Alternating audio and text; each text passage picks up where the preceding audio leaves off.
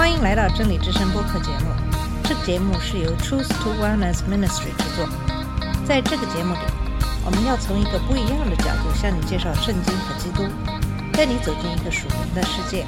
我们的节目在每个星期二和星期五更新，欢迎你的收听和关注。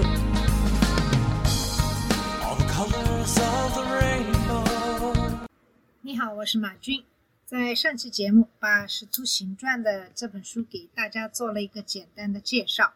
今天的节目就跟大家一起学习《使徒行传》的第一章三到十一节的经文。那么这段经文是这么说的：他受害之后，用许多的凭证将自己活活的显给使徒看，四十天之久向他们显现，讲说神国的事。耶稣和他们聚集的时候，嘱咐他们说：“不要离开耶路撒冷，要等候父所应许的，就是你们听见我说过的。约翰是用水施洗，但不多几日，你们要受圣灵的洗。”他们聚集的时候，问耶稣说：“主啊，你复兴以色列国就在这时候吗？”耶稣对他们说：“父凭着自己的权柄所定的时候，日期不是你们可以知道的。”但圣灵降临在你们身上，你们就得着能力，并要在耶路撒冷、犹太全地和撒玛利亚，直到地极，做我的见证。说了这话，他们正看的时候，他就被取上身，有一朵云彩把他接去，便看不见他了。当他往上去，他们定睛望天的时候，忽然有两个人身穿白衣站在旁边，说：“加利利人呐、你们为什么望着天呢？”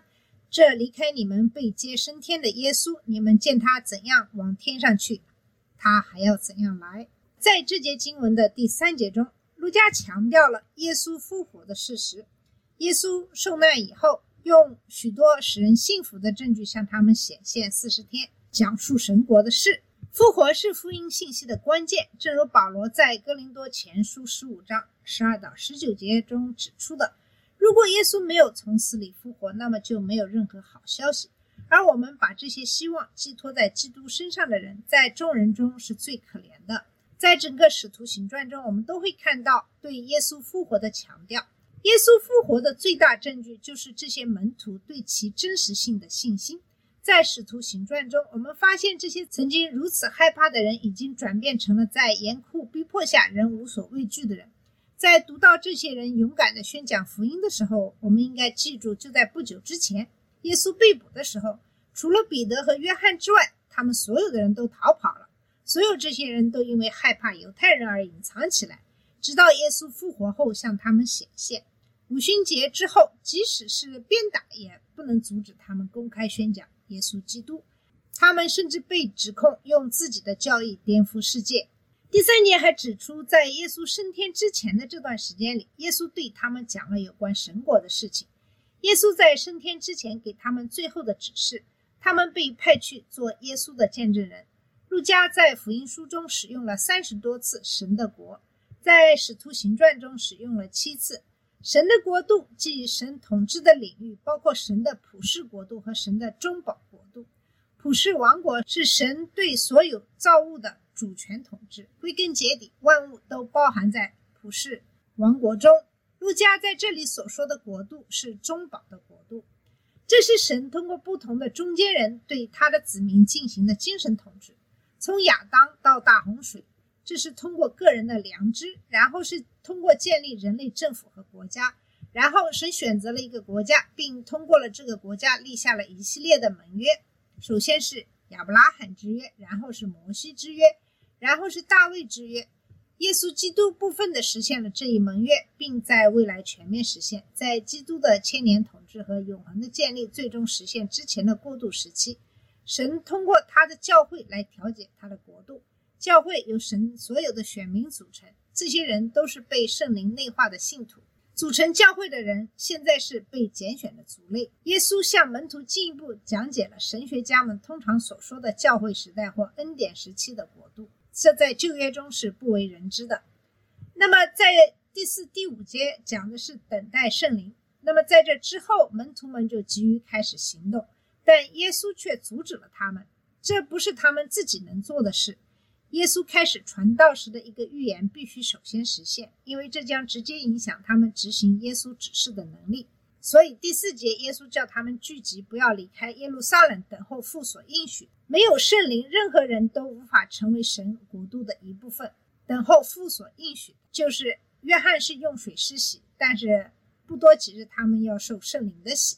那么没有圣灵，任何人都无法成为神的国度的一部分，也无法执行神的指示。他们要在耶路撒冷等候，直到施洗约翰为耶稣施洗之前所说的话应验。马太福音三章十一节记载，约翰说：“至于我，我用水给你们施洗，叫你们悔改。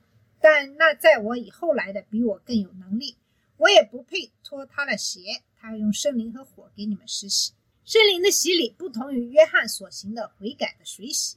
水的洗礼和圣灵的洗礼是相互对比的。马太福音中注释甚至将水的洗礼与火的洗礼做了对比。约翰特别指出，他的水洗是为了悔改。利未记的法律规定，不洁净的东西，包括人都要洗净，以示礼仪上的洁净。利未记中甚至提到要用流动的水洗澡。这种仪式性的洁净后来发展成为犹太人的改宗洗礼，是改宗者从外邦人转变为遵循以色列的神和律法的犹太人的标志。他们从异教徒的罪恶中解禁出来，转而追随以色列的神。约翰所行的悔改洗礼就源于这一仪式。只不过它是作为犹太人悔改的象征而针对犹太人的悔改，是指认识到自己的罪，并从罪中回转，真正跟随神。这一实际行动象征着一个人听从摩西的号召，让以色列人割除新的割礼，敬畏耶和华，遵循他的道，全心全意的爱他，侍奉他。这是约翰和耶稣早期传道的核心信息。他们都呼吁人们：天国近了，你们应当悔改。这种悔改的洗礼是为了迎接即将到来的天国，象征着罪的洁净。洗礼本身并不除罪，就像立位人的仪式本身并不除罪一样，但它象征着个人在承认自己的罪，并将自己交托给神之后所得到的公义和洁净。那么，基督教的水洗产生于这种悔改的洗礼。保罗在《使徒行传》第十九章第四节中评论了从约翰洗礼到基督教洗礼的转变。他说：“约翰用悔改的洗礼施洗，叫百姓信那在他以后来的，就是信耶稣。他们听见这话，就奉主耶稣的名受洗。按照耶稣在马太福音二十八章十九节中的命令，基督徒的水洗是奉圣父、圣子、圣灵的名进行的。”是对耶稣基督的死、埋葬和复活的认同。保罗在罗马书第六章中呼吁基督徒在公义中生活时，使我们的罪身得以除去，我们可以向神而活。呼吁基督徒在公义中生活时，最清楚地表明了这一点。洗礼象征着基督徒在基督的死和复活中与他联合，老我被钉死在十字架上，使我们的罪身得以除去，我们可以向神而活。圣灵的洗礼不同于水的洗礼，水洗是人的行为，象征着思想和心灵的内在改变；用圣灵施洗是神的行为。这里的动词是被动时态，它是神在个人身上带来和成就的，改变了人的灵性层面。所有人生来就死在过犯和罪中，是圣灵使人重生和更新，使他们在基督徒里成为活人，从最终得救。然后圣灵住在信徒里面，使他们成为基督身体的一部分，并成为神救赎和继承应许的印记。圣灵还将属灵的恩赐赐给信徒，并授权他们在侍奉主的过程中使用这些恩赐，为肢体的其他成员谋福利。关于圣灵在他离开后对门徒的服侍，耶稣也有具体的应许：圣灵要将一切的事教导他们。使他们想起耶稣对他们所说的一切话。圣灵会使世人知道罪、义、审判，并引导他们明白一切真理。这一切都将在耶稣离开并派遣圣灵之后发生。在用圣灵施洗之前，圣灵会在人身上来来去去。圣灵在人身上的驻留没有永久性。在使徒行传第二章记载的五旬节开始用圣灵施洗之后，圣灵的施工发生了变化。他会持续的居住在信徒身上。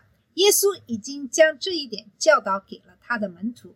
虽然门徒们已经是耶稣基督的追随者，但他们需要等待圣灵的洗礼，然后才能执行耶稣对他们的其他命令。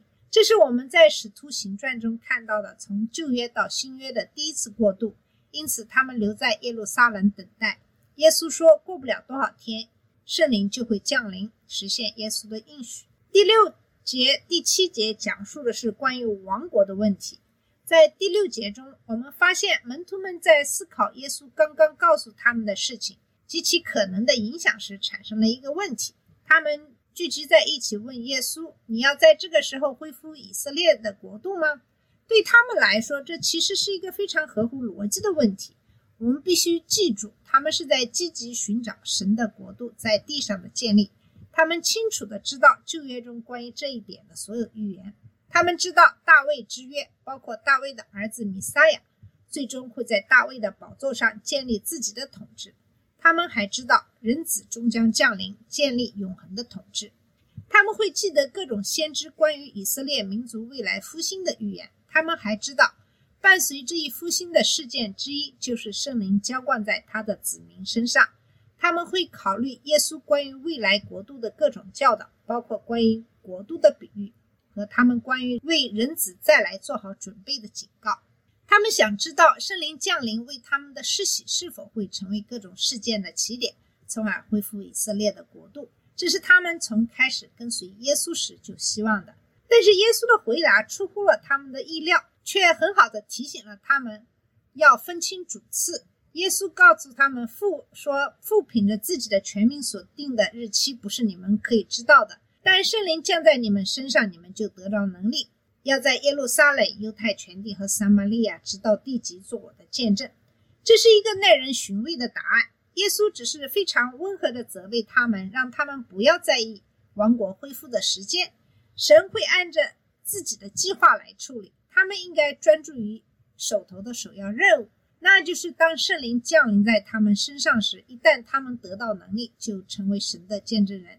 值得注意的是，耶稣之前已经向他们详细介绍了有关他再来和世界末日的征兆。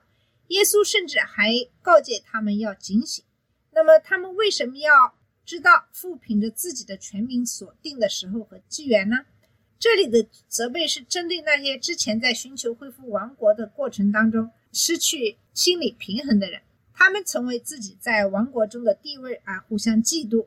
其中两个人甚至带着自己的母亲来找耶稣商量，让他们坐在耶稣左右两边的宝座上。这个温和的斥责很快的结束了他们之间关于谁在王国中最伟大的争吵。另一个考虑因素是时间，神通过自己的权威确定了未来事件发生的时间、未来时代的特征以及这些时代将持续多久。关于未来，我们可以知道一些大概的事情，但无法知道具体的细节。所有的这些都属于神。耶稣不希望他的门徒关心这些事情，而是希望他们优先遵守他的命令，成为他的见证人。第八节讲的是耶稣给门徒的使命，也就是当圣灵降临在他们身上，在他们得到能力之后，要在耶路撒冷、犹太全地和撒玛利亚直到地极做耶稣的见证。见证人就是报告自己亲身经历的人。使徒们曾与耶稣生活在一起，他们用自己的耳朵听过耶稣，用自己的眼睛看过耶稣，用自己的双手触摸过耶稣。他们要把耶稣和他们关于神的教导告诉其他人。许多早期的基督徒因见证基督而被处死。所有基督徒都继续肩负着同样的基本使命。我们要在圣灵的大能中侍奉我们的主，在我们自己的周围社区以及更远的地方成为他的见证人。那么第九节讲的是耶稣命令门徒们在耶路撒冷等待圣灵的降临，然后去做他的见证人。这是他给门徒的最后一次指示。第九节记录了耶稣的升天。耶稣说了这些话，就在他们观看的时候被举起来，有云把他们接去，离开他们的视线了。那么在场的人和今天的人都不明白这是怎么做到的。我们也不明白复活的身体，我们只知道它是有形的，但又与众不同，因为它可以突然出现在一个锁着的房间里。我们确实知道有一天我们会像他一样。耶稣的离去为圣灵的降临铺平了道路，耶稣的归天也标志着他现在施工的开始，即为他的跟随者预备天上的位置，并为他们向天父代求。第十节告诉我们。惊讶的门徒们的反应，以及神对他们的应许。对于基督徒来说，这种盼望激励我们走向圣洁。保罗在提多书二章十一到十四节中是这样解释的：因为神的恩典已经显现，将救恩带给众人，教导我们摒弃不敬虔的心和世俗的欲念，在现实的世代理智、公义、虔诚的生活，盼望有福的盼望。对基督徒来说，这种盼望激励着我们走向圣洁。耶稣嘱咐门徒要警醒，因为他们不知道主再来的时间。使徒们呼吁信徒为主的再来做好准备。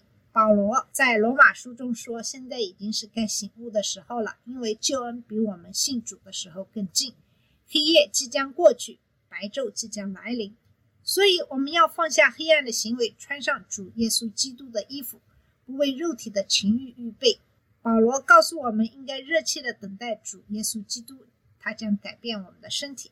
彼得说，我们要盼望并催促神的日子，并将他描述为站在门口的审判者。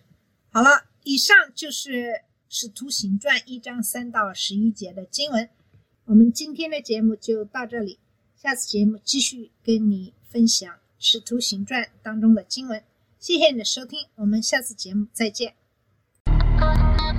这里是真理之声播客节目，真理之声是 Truth to Wellness Ministry 旗下的一个节目，由 Truth to Wellness Ministry 制作和播出。如果你有什么想跟我们分享，请给我们发电子邮件，我们的邮箱地址是 truth to wellness at gmail dot com。